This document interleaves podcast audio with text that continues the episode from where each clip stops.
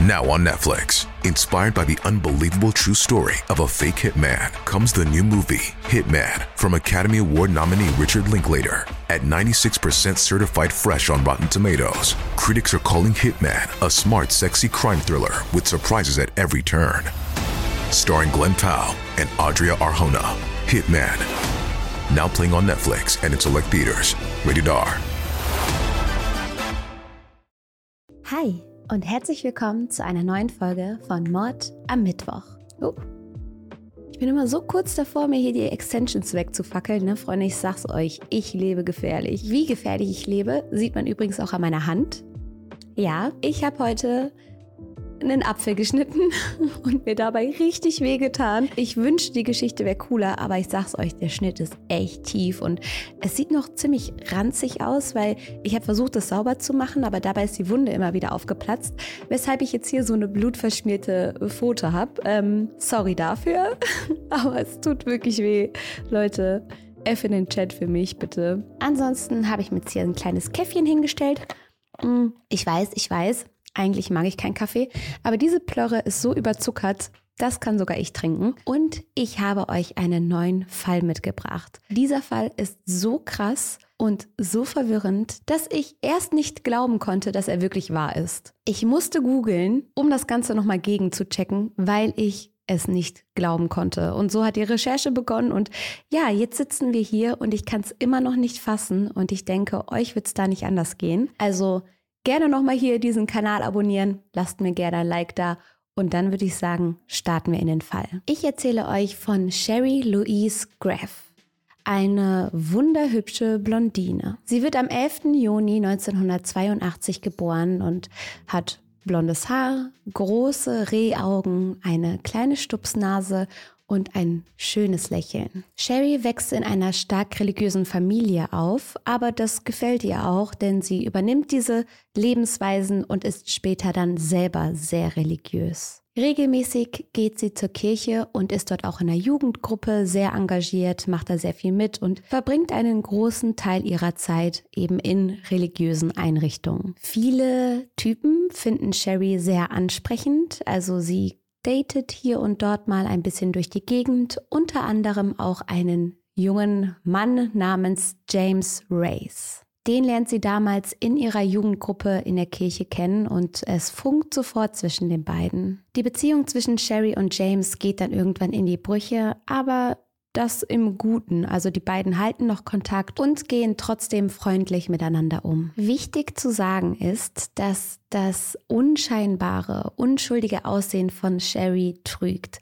Sie sieht aus wie ein kleiner Engel. Im Inneren ist sie jedoch um einiges chaotischer, aufbrausender und wilder. Immer wieder wird sie als eher schwierige Person bezeichnet, der es schwerfällt, sich in Strukturen unterzuordnen und auf Autoritäten zu hören. So hat sie zum Beispiel schon als junge Frau Stress mit der Polizei.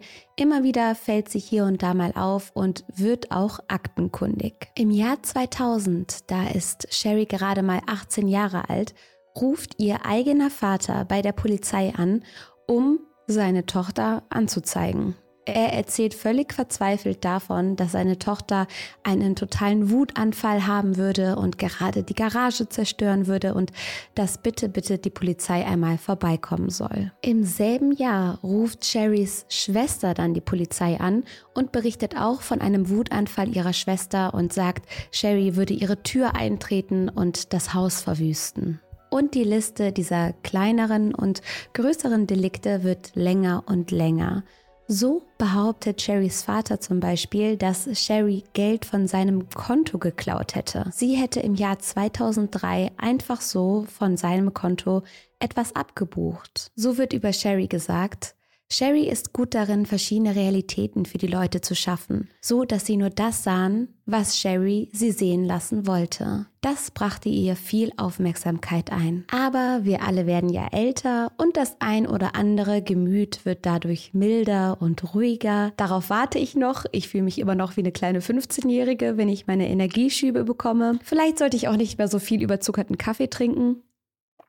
Aber im Fall von Sherry scheint es auch zu klappen. Sie verliebt sich jetzt und schreibt 2009 in ihren Online-Blog, alles begann mit einem Kuss in der Mittelschule. Er war in der siebten Klasse, ich in der achten. Ich hätte nie gedacht, dass mein erster Kuss in der Mittelschule einmal mein Ehemann sein würde. Nach einigem Hin und Her und Rumgedate heiratet Sherry nämlich Keith Papini, derjenige, der mit ihr damals in der Mittelschule rumgeknutscht hatte. Sie schreibt, bei unserem dritten Date waren wir Hals über Kopf ineinander verliebt und haben seitdem jeden Tag zusammen verbracht. Ich war noch nie so glücklich. Wir genießen die Gesellschaft des anderen und sind ein tolles Team. Wir sind die besten Freunde und ein perfektes Paar. Und auch Keith ist hin und weg. So sagt er, ich glaube, Gott hatte schon vor Jahren einen Plan. Es hat sich irgendwie zusammengefügt und es ist eine sehr coole Geschichte geworden. 2009 heiratet das Paar und bekommt kurz darauf zwei Kinder. Und das scheint wirklich dazu geführt zu haben, dass aus der aufbrausenden Sherry eine ruhige Mama wird. Sie kümmert sich um die Kinder, sie ist aufopfernd für ihre Familie und beschließt dann auch eine Stay-at-home-Mom zu sein, also eine ähm, Mama, die zu Hause bleibt. Haben wir da ein cooles Wort für im Deutschen? Mir fällt nur das Wort Hausfrau ein und das ist irgendwie so altbacken. Was könnten wir sagen? Ich habe ja schon mal so Heldin des Alltags oder Heldin des Haushalts in den Raum geworfen. Oder Held, wenn der Papa zu Hause bleibt. Gibt's ja auch. Aber ich glaube, wir brauchen noch einen cooleren Begriff. Oder komme ich gerade nur nicht drauf? Schreibt's gerne mal in die Kommentare. Auf jeden Fall bleibt Cherry zu Hause, ihr Mann geht arbeiten, sie kümmert sich um die Kinder und die vier führen ein wunderbares Familienleben miteinander. Ihr Umfeld nennt Cherry immer wieder die Supermom. Die witzeln darüber, dass es gar nicht zu ertragen ist, was für eine perfekte Frau und Mutter Sherry ist, dass man diesen Vergleich gar nicht gewinnen kann. Und auch die Schwägerin von Sherry sagt, sie ist die beste Mutter, die ich je gesehen habe. Das Glück ist also perfekt und ihr wisst, dass das in diesem Podcast immer ein Moment ist, der sich sehr schnell wandeln wird. Denn im November 2016 soll all das plötzlich vorbei sein. Sherry Papini verschwindet spurlos. Am 2. November kehrt Keith von der Arbeit zurück und findet sein Haus leer vor. Er macht sich zunächst nicht allzu viele Gedanken darüber. Er glaubt, dass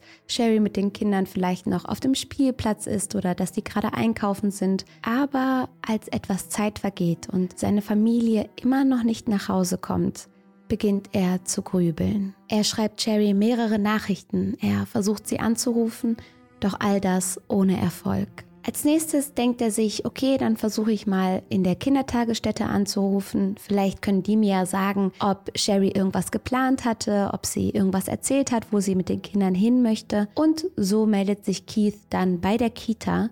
Doch die sagen, Sherry war nie hier. Die Kinder sind immer noch da. Keiner hat die Kinder abgeholt. Und das ist der Moment, in dem Keith klar wird, dass hier etwas gigantisch falsch läuft. Keith sagt später, sie hätte ihr Handy verlieren können, aber sie würde niemals, nicht in eine Million Jahren, unsere Kinder nicht zu der Zeit abholen, zu der sie es normalerweise getan hätte. Als nächstes öffnet Keith die Mein Handy suchen App auf dem iPhone. Da kann man ja sehen, wo sich die ganzen iPhones der iCloud befinden und er hofft so, Sherry orten zu können. Und es klappt tatsächlich. Er kann das Handy in der Nähe des Sunrise Drive orten. Das ist ein Ort, an dem Sherry häufiger mal joggen gegangen ist.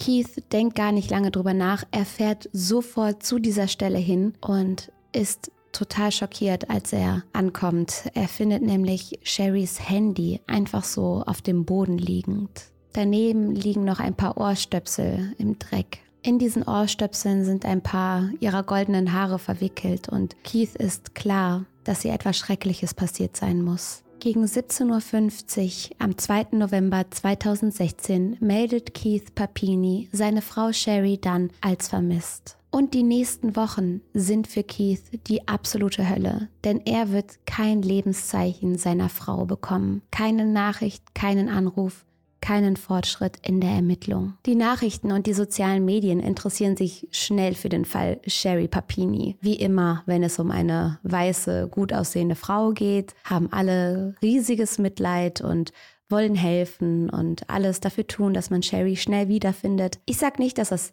schlecht ist, auf gar keinen Fall. Vermisste Leute sollen schnell wiedergefunden werden. Ich sage nur, dass auch Leute, die nicht weiß sind und nicht aussehen wie ein Supermodel, ein Recht darauf haben, schnell gesucht zu werden und schnell gefunden zu werden und dass sie dieselbe Aufmerksamkeit verdienen. Aber das ist ein anderes Thema, ein sehr viel größeres Thema. Auf jeden Fall ist es auffällig, wie viele Leute sich für Sherry interessieren und bei der Suche mithelfen wollen. Und schon bald wird ein GoFoundMe-Account eröffnet. Da kann man dann Spenden sammeln und es kommen wahnsinnig viele Gelder ein. Die Leute geben so viel Geld dafür, dass man Sherry schnell wiederfindet und die Suche damit dann finanziell unterstützt wird. Überall hängen Vermisstenanzeigen. Es werden Flyer gedruckt und Teams von freiwilligen Helfern durchkämmen Wälder und Parks der Umgebung. Sherrys Schwester sagt in einem Interview mit dem ABC, sie hat eine Familie, die sie liebt. Bitte holt sie einfach nach Hause. Und ihr könnt euch vorstellen, was in den darauffolgenden Tagen im Internet los war. Theorien, Spekulationen, vor allem Keith gegenüber. Das Problematische daran ist, dass es ja durchaus häufig der Partner, der Ex-Partner, der Ehemann ist in solchen Fällen. Aber Keith leidet. Er ist mit seinen Kindern alleine, vermisst seine Frau und wird nun von dem ganzen Internet als schuldig bezeichnet. Das muss unfassbar wehtun. Weshalb wir uns hier ja auf diesem Kanal immer mit Spekulationen zurückhalten und respektvoll bleiben. Ich bin euch so dankbar für die Kommentarspalte. Wirklich so viele Herzen hier auf diesem Kanal. Die Behörden laufen heiß. Es gibt mehr als 200 Hinweise innerhalb von ein paar Tagen. Es wird eine Facebook-Seite mit dem Namen Help Find Sherry Papini errichtet und die wird mit Kommentaren und Hinweisen geflutet. Und auch die Spendeseite Bring Sherry Home Safe geht total durch die Decke und es werden in kürzester Zeit mehr als 49.000 Dollar gespendet. Sherry bleibt jedoch verschwunden und die Verzweiflung wächst. Jeder Tag, der ins Land geht, bedeutet, dass die Wahrscheinlichkeit, Sherry lebend wiederzufinden, geringer wird. Es ist Thanksgiving. Drei Wochen sind nach Sherrys Verschwinden bereits vergangen, als ein Fahrer eines Lastwagens plötzlich eine blonde Frau sieht. Sie wirkt hektisch und verzweifelt, verängstigt und verunsichert und der Truckfahrer bemerkt schon bald, dass ihr die Haare in unregelmäßigen Abständen abgeschnitten wurden. Außerdem hängt eine Kette um ihre Taille. Sie wirkt sehr dünn, sehr abgemagert, ist mit blauen Flecken, Verbrennungen Blutungen, Ausschlägen und seltsamen Brandzeichen übersät. Es ist Sherry Papini. Sie wurde auf einer Landstraße in Sacramento, um die 150 Meilen von ihrem Wohnort entfernt, aufgefunden. Sherry wird sofort aufgepickt und ins Krankenhaus gebracht und verarztet. Sie ist total verängstigt. Sie sagt, sie möchte nicht mit der Polizei reden und einfach nur zu ihrem Mann, was in so einer Situation absolut verständlich ist. Alles, was sie sagt, ist, dass sie entführt wurde, gefoltert wurde und dass sie der Polizei nicht vertraut, dass sie das alles nur ihrem Mann erzählen möchte, weil sie das Gefühl hat, die Polizei würde mit den Entführern unter einer Decke stecken. So wird Sherry erst einmal aufgepäppelt. Ihr werden keine weiteren Fragen gestellt und auch ihr Mann kann sie nun besuchen kommen. Und das alles passend zu Thanksgiving. Für Sherrys Familie ist das wie ein Geschenk Gottes, wenn man so will. Die waren ja alle super religiös und das war für sie wirklich ein Freudenfest. Sherrys Schwester sagt später, es war ein unglaubliches Thanksgiving. Die Familie war wieder vereint, die Kinder hatten ihre Mutter wieder und Keith konnte endlich wieder aufatmen. Während die Familie also feiert und sich darüber freut, dass Sherry wieder da ist, öffnet sie sich der Polizei stückchenweise und erzählt hin und wieder ein bisschen etwas von ihrer Entführung. So sagt sie den Polizisten zunächst, dass sie von zwei Frauen entführt worden sei. Zwei Frauen mit einem hispanischen Hintergrund, die sie mit einer Waffe in einen Wagen gezwungen haben sollen. So sehr Keith sich auch darüber freut, seine Frau wieder in sein seinen Arm halten zu können. So traumatisiert ist er auch von dem, was er dort im Krankenhaus sehen musste. Er beschreibt es folgendermaßen. Sherry war aufgrund wiederholter Schläge mit gelben bis schwarzen Blutergüssen übersät. Ihr Nasenrücken war gebrochen. Ihr abgemagerter Körper, der nur noch 87 Pfund wog, war mit vielfarbigen Blutergüssen, schweren Verbrennungen, rotem Ausschlag und Kettenmarkierungen übersät. Ihr typisches, langes, blondes Haar war abgeschnitten worden. Sie war gebrandmarkt worden und ich konnte den aufsteigenden Schorf unter meinen Fingern spüren. Sie wurde mit einer Kette um die Taille, die ihr an ihren Handgelenken befestigt worden war, und einem Sack über dem Kopf aus einem Fahrzeug geworfen. Derselbe Sack, den sie benutzte, um jemandem eine Fahne zu zeigen, sobald sie eine ihrer Hände befreien konnte. Denn Sherry nutzte diesen Sack, um auf sich aufmerksam zu machen. Sherry hat sehr gelitten und ich versichere Ihnen, dass all die Visionen, die in ihren Köpfen von Sherrys Aussehen herumschwören, nicht so anschaulich und grausam sind wie die Realität. Keith will damit klar machen, und das tut er mit Tränen in den Augen, dass all das, was wir uns vorstellen, was Sherry angetan wurde, dass das der Grausamkeit nicht gerecht wird. So wie er seine Frau da gesehen hat, wie er sie erleben musste, das wird er ein Leben lang nicht vergessen. Er bittet immer wieder um Privatsphäre und sagt, dass Sherry noch einen langen Weg der Heilung vor sich hat und er auch. Während Sherry sich im Krankenhaus erholt, gehen die Ermittlungen natürlich im Hintergrund weiter. So wird zum Beispiel ihre Kleidung in ein Labor geschickt, in der Hoffnung, dass man dort vielleicht noch DNA-Spuren finden kann. Obwohl es hart ist, muss die Polizei Sherry immer wieder befragen. Ihre Aussagen sind wichtig, um die Täter finden zu können.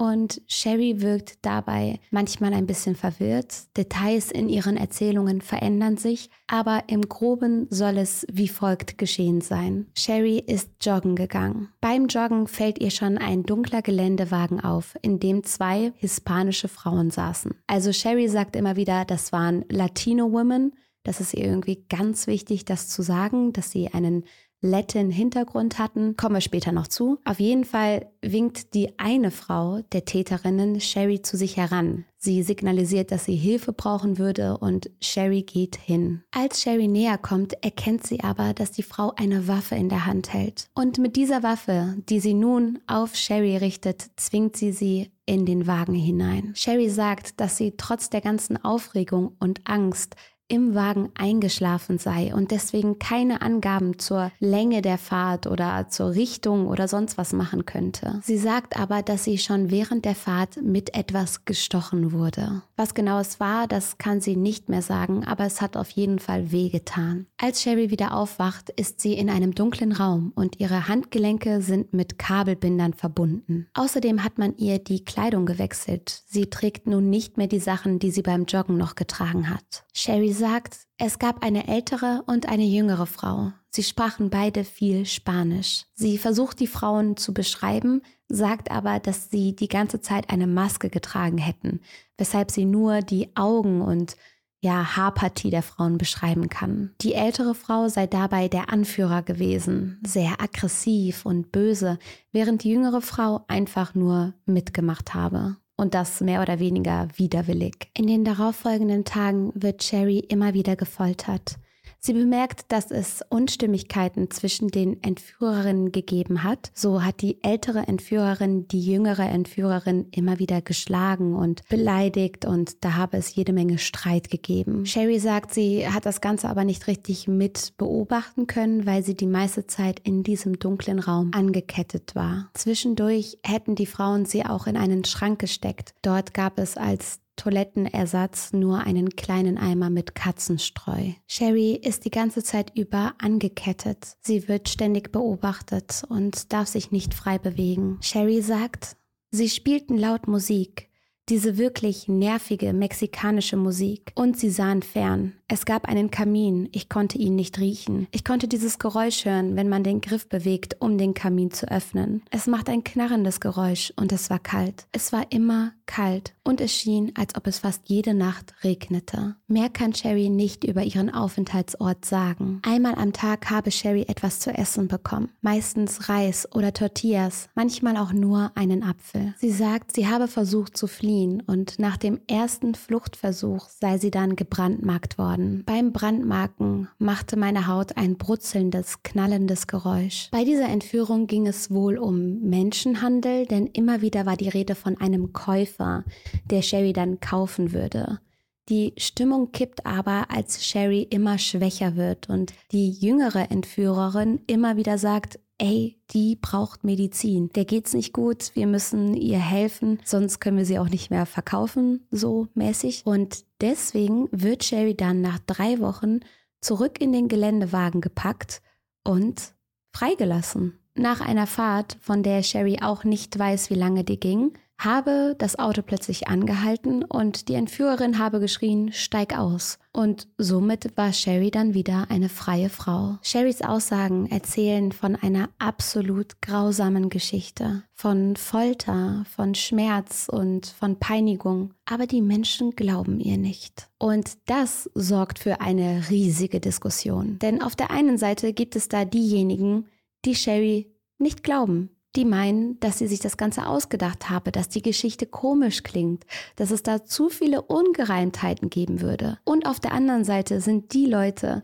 die in Sherry eine Entführte sehen, eine hochtraumatisierte Frau, der jetzt auch noch vorgeworfen wird, sie würde lügen. Wie kann irgendwer das behaupten? Aber der Fall wird dann interessant, als auch die Polizei plötzlich davon überzeugt ist, dass Sherry hier oder da möglicherweise geflunkert hat. Es fallen einige Details auf, die nicht mit der Wahrheit übereinstimmen. So redet Sherry ja immer von zwei Entführerinnen. Man findet aber nur DNA-Spuren auf ihrer Kleidung oder ihrer Haut von einer Frau und einem Mann nicht von zwei fremden Frauen. Darüber hinaus gibt es keinen wirklichen Grund, warum Sherry entführt worden war. Das alles hatte irgendwie so gar keinen Sinn. Nicht, dass Entführung jemals Sinn machen würde, aber ihr wisst, was ich meine. Das war so super random. Und auch ihre Freilassung kam viel zu früh und ohne ersichtlichen Grund. Außerdem analysieren viele Hobbydetektive auch die Körpersprache von Sherry in ihren Aussagen. Sie in der einen Sekunde bitterlich zu weinen und total traumatisiert zu sein und in der nächsten springt sie plötzlich auf und macht Witze oder redet total locker über die Geschehnisse, so als sei das Ganze eine Show oder eine lustige Geschichte, die man seiner besten Freundin erzählt. Und hier ist natürlich nochmal total wichtig zu sagen, dass jeder auf so traumatisierende Erlebnisse anders reagiert. Es gibt Menschen, die erinnern erinnern sich an gar nichts mehr. Das heißt nicht, dass sie sich das ausgedacht haben oder dass es nicht passiert ist. Aber im Fall von Sherry ist es etwas anders, denn das, was die Leute spüren, scheint wahr zu sein. Ein Blogpost aus dem Jahr 2003, den man auf Facebook findet und der höchstwahrscheinlich von Sherry verfasst wurde, gibt der ganzen Sache nochmal einen neuen Unterton. Ich will diesen Post gar nicht zitieren, ich will der Sache nicht zu viel Platz geben, aber in dem Post wird sehr klar, dass Sherry einen Hass gegenüber Latinos hat, vor allem gegenüber den Frauen mit hispanischem Hintergrund. Sie redet davon, dass sie diese Frauen gerne schlägt, dass sie das auch getan hat, dass sie einer Frau die Nase gebrochen hat und gibt ihrem ganzen Hass in diesem Post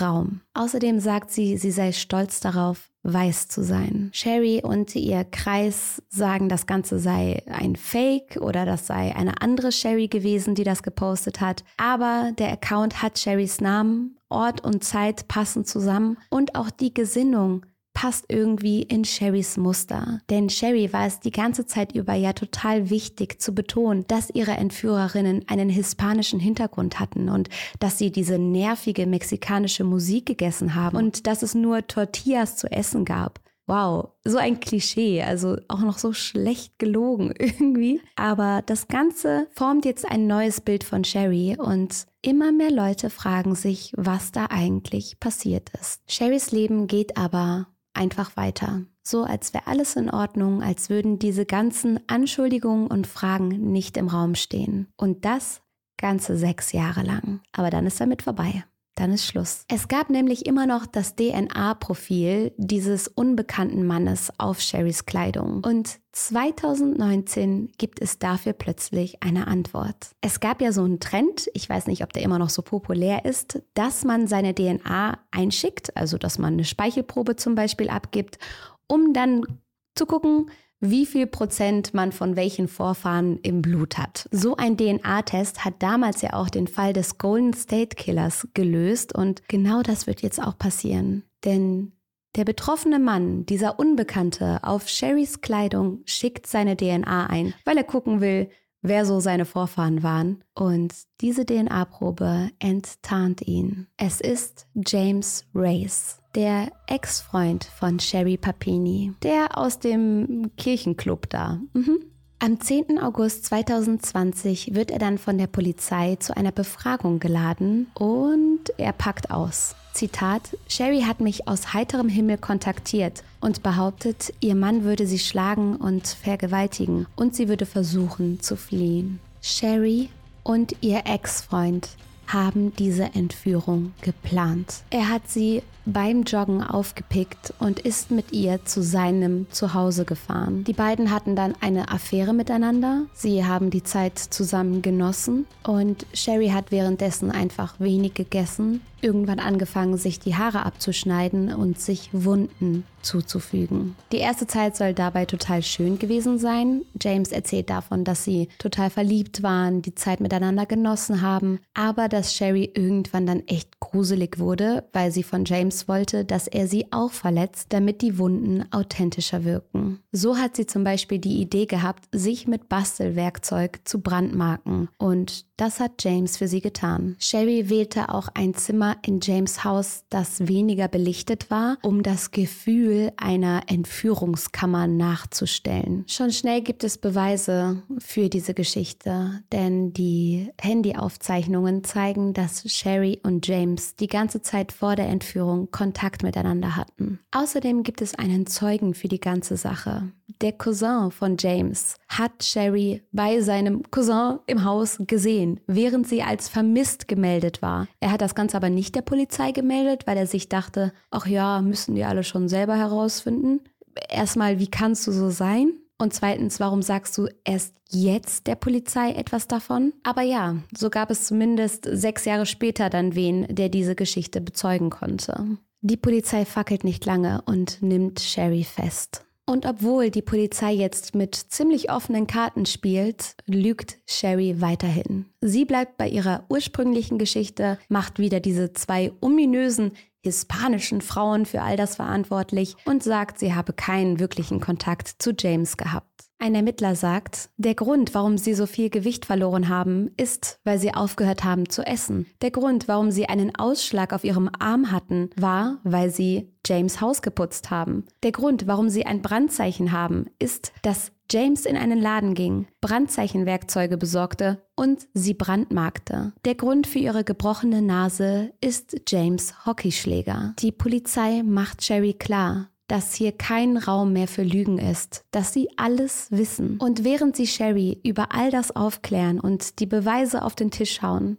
fällt Keith in sich zusammen. Ihr müsst euch vorstellen, dieser Mann hat seine Frau gepflegt. Er ist mit ihr zum Therapeuten gegangen. Er hat sich um sie gekümmert. Er dachte sechs Jahre lang, dass seine Frau entführt und gefoltert wurde dass sie stark traumatisiert wurde. Und nun findet er heraus, dass sie nicht nur eine Affäre mit ihrem Ex hat, sondern eine ganze Entführung gestaged hat. Ihn und die Kinder durch die Hölle hat gehen lassen. Für nichts und wieder nichts. Kurz darauf reicht Keith dann die Scheidung ein und bekommt das volle Sorgerecht für beide Kinder. Er sagt, die Ereignisse der letzten zwei Monate waren schockierend und niederschmetternd. Ich konzentriere mich jetzt darauf, weiterzumachen und alles zu tun, um meinen beiden Kindern ein normales, gesundes und glückliches Leben ermöglichen zu können. Sherry sagt vor Gericht, was ich getan habe, kann ich nicht ungeschehen machen. Ich kann es niemals rückgängig machen. Die Staatsanwälte sind schockiert. Sie sagen,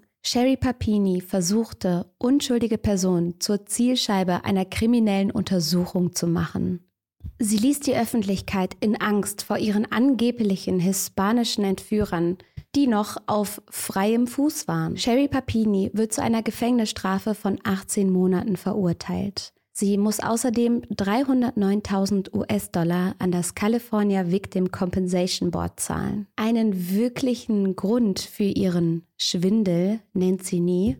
Die meisten vermuten aber Rassismus, Aufmerksamkeit und der Wunsch, ihren Ex zu treffen, ohne das ihrem Mann erklären zu müssen. Außerdem gab es da ja die Spendengelder die 50.000 US-Dollar. Nicht nur das, das FBI behauptet auch, dass die Familie Papini für Sherrys Regeneration nach ihren traumatisierenden Erlebnissen weitere Gelder eingefordert habe. Sie wollten wohl über 30.000 Dollar von der California Victim Compensation für Jalousien, für Therapie etc. haben und haben diese wohl bekommen. Die Familie Papini streitet das alles ab. Keith ist hier und da selber in Verruf geraten. Die Rede war davon, dass er auch die Spendengelder ausgegeben hat, damit eigene Kreditkartenrechnungen beglichen hat etc. Als ich das alles zum ersten Mal gehört habe, dachte ich mir einfach nur, was für ein mieser Streich. Wie kann man so sein? Aber dann habe ich angefangen, weiter darüber nachzudenken. Ich habe als erstes darüber nachgedacht, was es mit Sherrys Familie gemacht hat. Sie hat ihre Familie drei Wochen lang leiden lassen. Ihre Kinder wussten nicht, wo die Mama ist. Ihr Ehemann wusste nicht,